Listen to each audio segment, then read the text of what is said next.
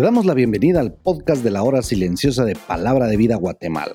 Es una gran bendición para nosotros poder compartir la palabra de Dios contigo. Te animamos a que puedas escudriñar el pasaje del día de hoy y descubras los desafíos que Dios tiene para ti.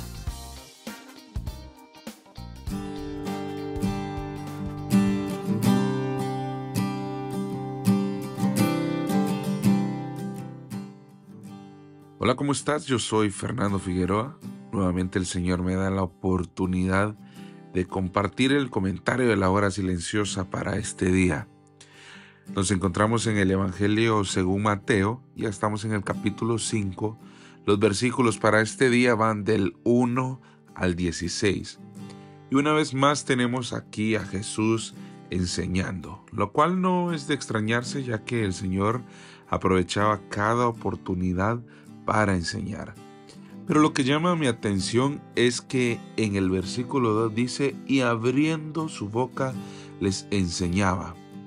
¿Por qué es esto importante? Es importante porque Jesús no enseñaba únicamente con lo que decía, sino que sus acciones y su vida misma eran ya en sí una gran enseñanza, lo cual debe llevarnos a meditar en qué estamos enseñando con nuestro testimonio.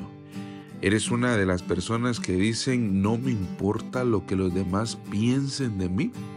Desde que mi relación con Dios esté bien, no importa lo que todos piensen de mí.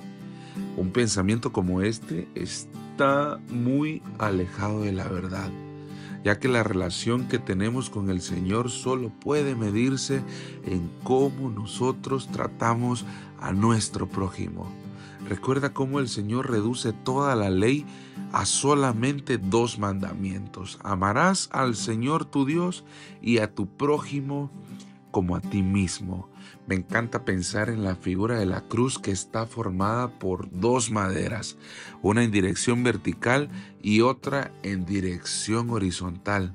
Esto me ayuda a mí a recordar que tanto mi relación vertical con el Señor como mi relación horizontal con mis hermanos son importantes. Seguido de esto Jesús hablará de las bienaventuranzas que deben regir la vida del Hijo de Dios.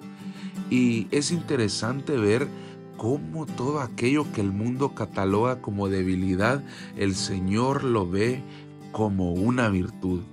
Bienaventurados los pobres, bienaventurados los que lloran, los mansos, los hambrientos, los misericordiosos, los de limpio corazón, los pacificadores, los que padecen persecución, los que por la causa de Cristo son vituperados y es que, querido, es en nuestras debilidades en donde el poder del Señor obra. Segunda de Corintios 12:9 dice, "Bástate mi gracia, porque mi poder se perfecciona en la debilidad. Por tanto, de buena gana me gloriaré más bien en mis debilidades, para que repose sobre mí el poder de Cristo."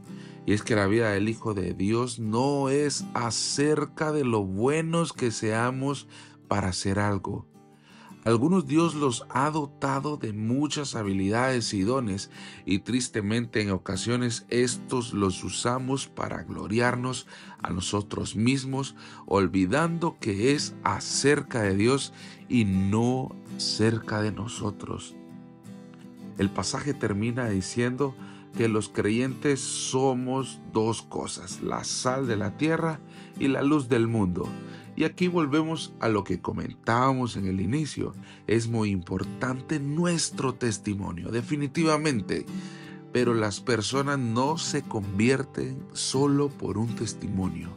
Es necesario que abramos nuestra boca para presentarles la verdad. No podemos vivir como cristianos anónimos la gente debe ver a Cristo en nuestras acciones, pero también deben escuchar con nuestra boca el mensaje de salvación. Te desafío a que esta semana no solo cuides tu testimonio, sino que seas intencional en hablarle a una persona de Cristo. En el programa de clubes bíblicos tenemos un sistema de cómo podemos presentar a Cristo de manera práctica. Le llamamos el círculo de la causa. Son tres pasos y te los explico. El primero es orar. Agrega a una persona, a esa persona que tú quieres compartirle el Evangelio, a tu lista de oración. Ora por él intencionalmente todos los días. La segunda cosa es cuidar. Cuídalo, está atento a sus necesidades, a sus luchas y busca la manera de cómo apoyarle. Y por último, compartir. Compártele el mensaje de salvación. Ambas cosas son importantes, el testimonio y lo que decimos. Eso se llama integridad. Que tus acciones sean congruentes con lo que hablas. Que Dios te bendiga.